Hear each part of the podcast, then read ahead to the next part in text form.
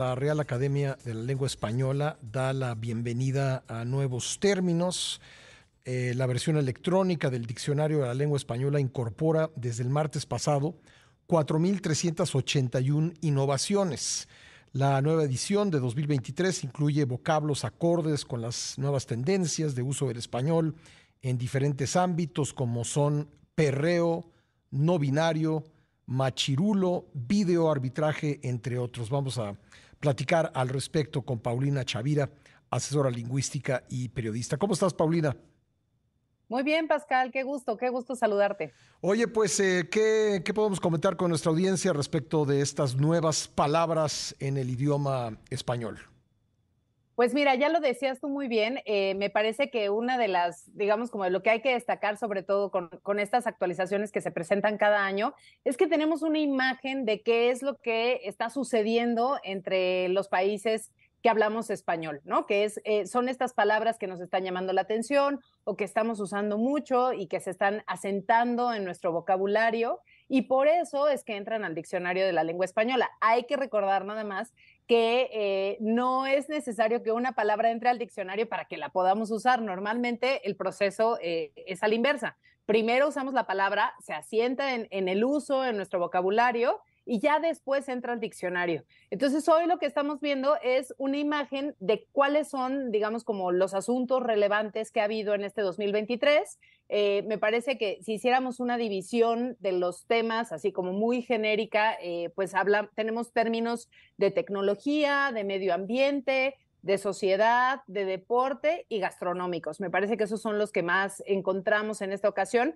Ya decías tú que son 4.381 novedades o modificaciones, pero hay que entender que de estas eh, modificaciones no todas son palabras nuevas, muchas son, por ejemplo, eh, a lo mejor ya conceptos que estaban dentro del diccionario que se ajustan o que, por ejemplo, se ajusta la etimología de esta palabra que ya estaba en el ah, diccionario. Por ejemplo, no binario, pues existía la palabra binario, ¿no?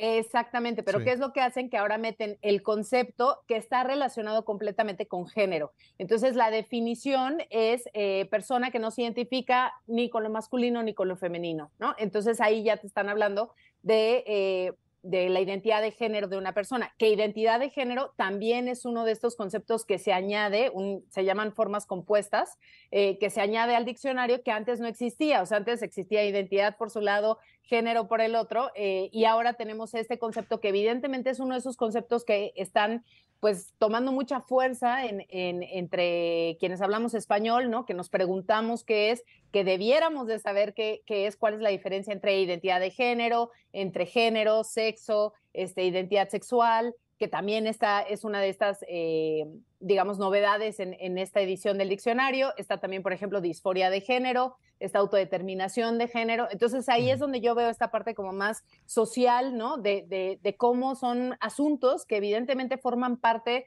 del debate, de, del pensamiento, de, de, la realidad de las personas y que pues llegan evidentemente al diccionario. Eh, ahora, hay que decir que el español es un idioma que comparado con los eh, otros idiomas más hablados del mundo, pues tiene eh, relativamente pocas palabras, ¿no? Estaba viendo que el inglés tiene 250 mil, el, alemán tiene 5.3 millones y el árabe tiene 12 millones de palabras. Entonces, bueno, no, no, sé, no sé qué tan importante sea en cuanto a la incorporación de nuevos vocablos, pero, pero bueno, ahí está el dato, ¿no? Claro, y a ver, yo creo que en realidad es que están en el diccionario, por ejemplo, en el diccionario de la lengua española, que es el que edita la Asociación de Academias de la Lengua Española, que es uno de los diccionarios que tenemos en español, pero no el único. Eh, teníamos, me parece que fue en 2016 cuando presentaron el número, eran 93 mil palabras. Sí, prácticamente eh, Que es bien importante eh, también destacar que eh, no son todas las palabras que usamos, ¿no? Yo siempre digo, por ejemplo, nos hace falta cruzazulear, no está en el diccionario de la lengua española. ¿Qué pasó? es una no, palabra. No, no empecemos a, con las agresiones en este programa. No, no, cero agresión, querido Pascal. No, bueno, ya es un verbo, es un verbo que se usa, es un verbo que se usa, sin duda. Exacto, ya no es, ya no es una palabra que, que se limita al ámbito futbolístico, sino que ya hasta se utiliza en otros ámbitos, ¿no? Entonces creo que ahí es cuando ya tienes una palabra que está sentada en el lenguaje y que pues evidentemente evidentemente tendría que entrar al diccionario. No tiene todavía, me parece que sí en ese aspecto, eh, las academias que se dedican al estudio del español, eh, en donde está la Academia Mexicana de la Lengua, la Real Academia Española, o sea, todas las academias de todos los países en donde se habla español, no tienen esta, este dinamismo que sí encontramos, por ejemplo, en el inglés, ¿no? O sea, lo encontramos, por ejemplo, en el, en el diccionario de Merriam-Webster, que cada año añade nuevas palabras, ¿no? O sea, en español pasa lo mismo, solamente que son estas academias o estas, estos organismos los que digamos que no tienen el, dinamismo para incluir todas esas palabras, ¿no? Y créeme que a partir de hace siete años que se empezó a hacer la versión digital, sí tenemos, eh, pues digamos que un poquito más de movimiento porque precisamente se están añadiendo estas palabras. En este caso, fueron 79 palabras nuevas por lo menos del, resumen o del, del, este, del compendio que, que comparte la, la ah, Asociación de Academias de la lengua con la prensa. Nos, este, yo ahí hice una revisión de cuáles son las palabras eh, nuevas y son 79. ¿Y las demás son reformulaciones o, etcétera, lo que tú has comentado? Ajá, o lo que hablábamos, por ejemplo, de no binario de identidad de género, ¿no? Que tienes estas, eh, estas palabras que ya existían en el diccionario, pero que estás metiendo estos nuevos conceptos o nuevas formas compuestas que tienen evidentemente una, eh, una nueva significación en el momento en el que estamos viviendo. Sí. Por ejemplo, la, palabra eh, machirulo, antes de ver la definición, pues ya me imaginaba yo de, qué se estaba hablando, pero, pero realmente nunca he oído a alguien usar la palabra machirulo. Quizá en México diríamos machín, ¿no? O, no sé. machín, ándale. Sí. Exacto. Sí, esta es una palabra que me parece que se hizo muy popular en 2018, cuando la entonces presidenta de Argentina, Cristina Fernández de Kirchner, eh, publicó un Twitter, eh, un tweet, perdón, bueno, ahora un X, ¿no? Pero bueno, en ese momento era un tweet en donde eh, llamaba así a Mauricio Macri, ¿no? Por una ah. actitud machista que él había mostrado. Y sí, machirulo es un sinónimo de machista. Y qué bueno que me dices, este, que me dices esto porque me das oportunidad de hablar de una de las modificaciones que me parece que es realmente la novedad en lo que estamos viendo en el diccionario de la lengua española, que es que por primera vez en 300 años incluye un apartado de sinónimos y antónimos. Siempre se ah. hacía una publicación externa o eh, te recomendaban, no sé, por ejemplo, revisar este, otros diccionarios de sinónimos y antónimos. Por primera ocasión, si ustedes eh, visitan el sitio del diccionario de la lengua española o la aplicación, les va a salir, eh, para las palabras que tengan sinónimos o que tengan antónimos, les va a salir ahí ya también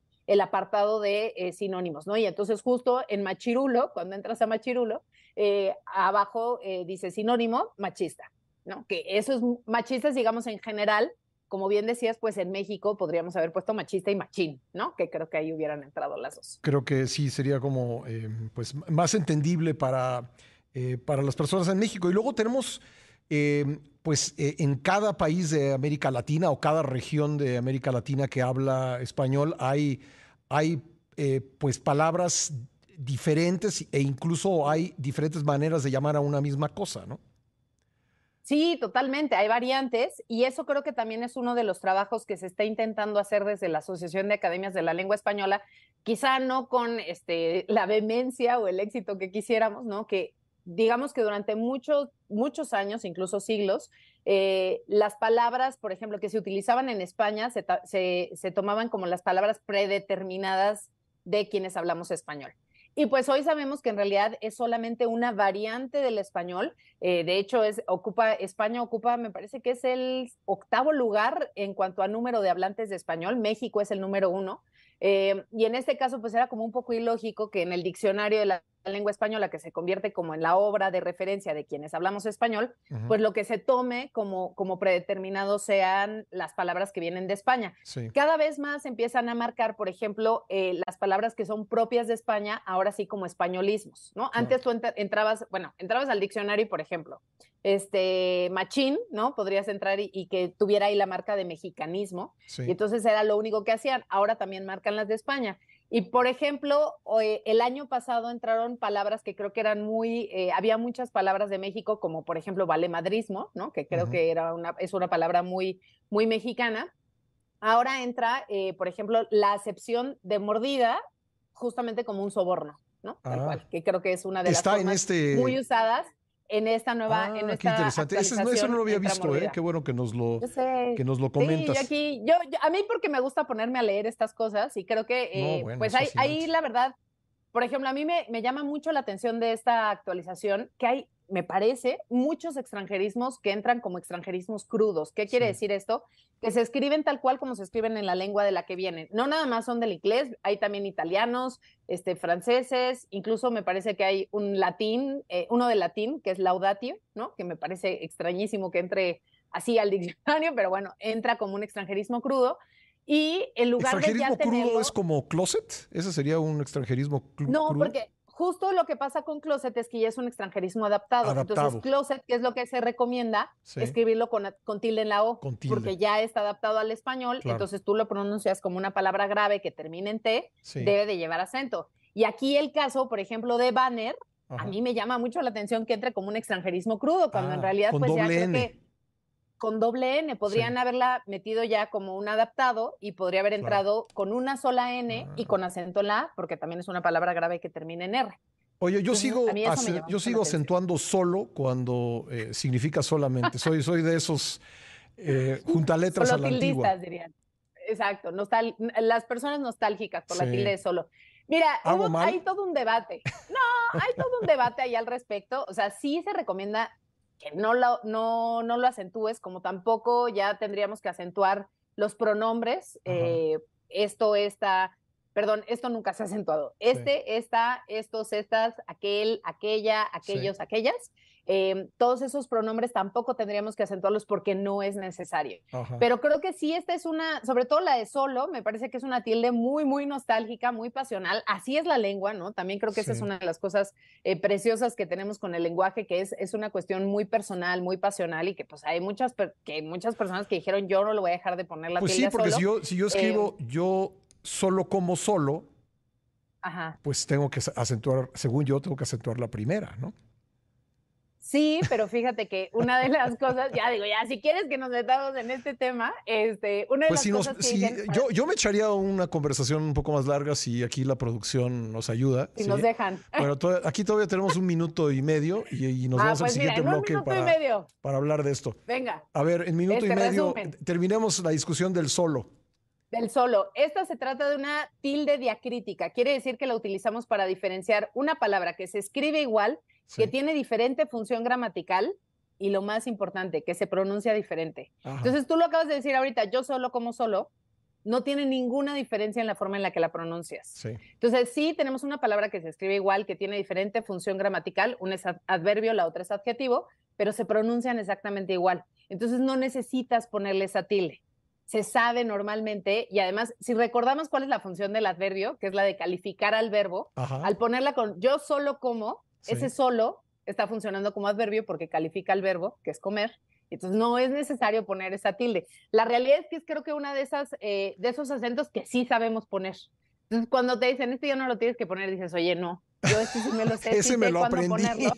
Me lo aprendí porque me. Porque... Entonces, como que, ¿por qué me lo están quitando? Bueno. Pero nada, si lo quieres seguir acentuando, acentúe. Bueno, oye, eh, espérame un momentito y regresamos para seguir platicando.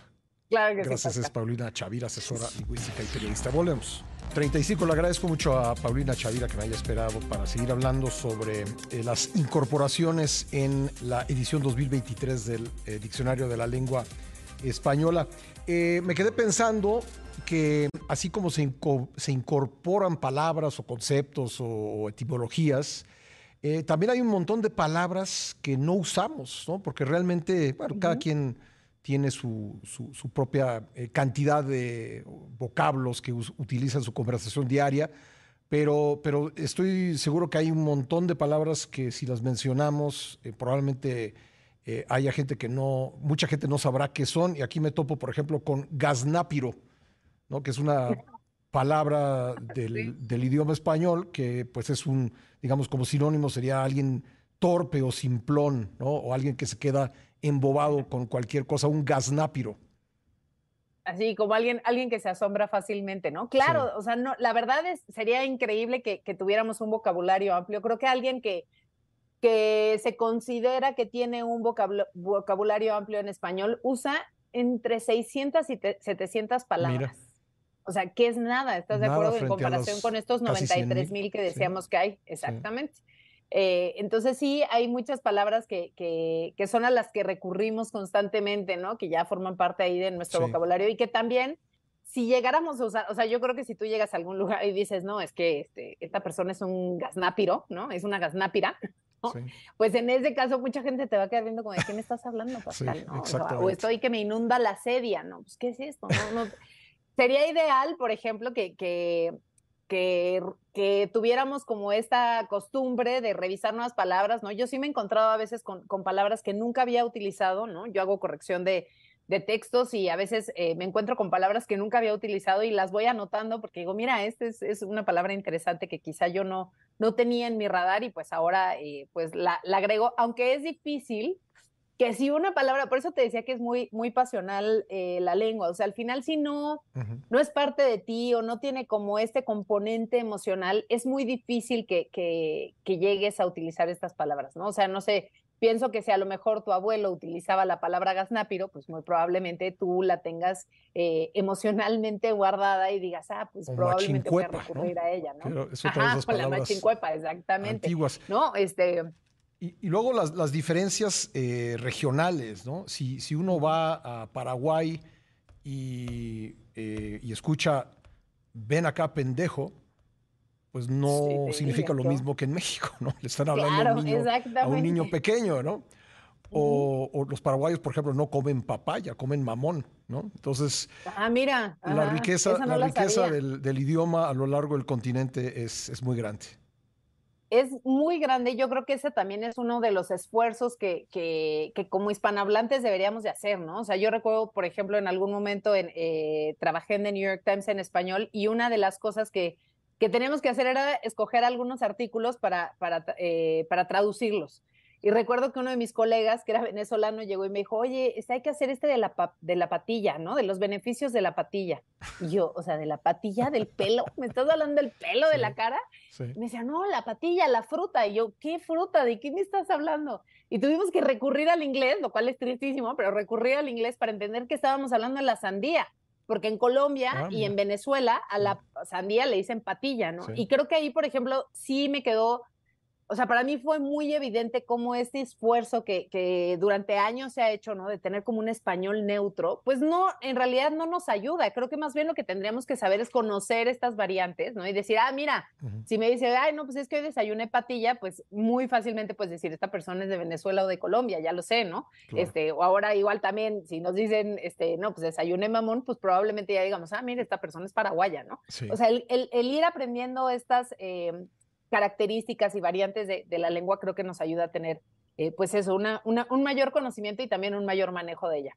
Pues ahí está, Paulina, te agradezco mucho esta eh, conversación y ojalá eh, pues haya servido para que todos estemos interesados en, en adquirir un vocabulario más amplio y explotar la riqueza de nuestro idioma.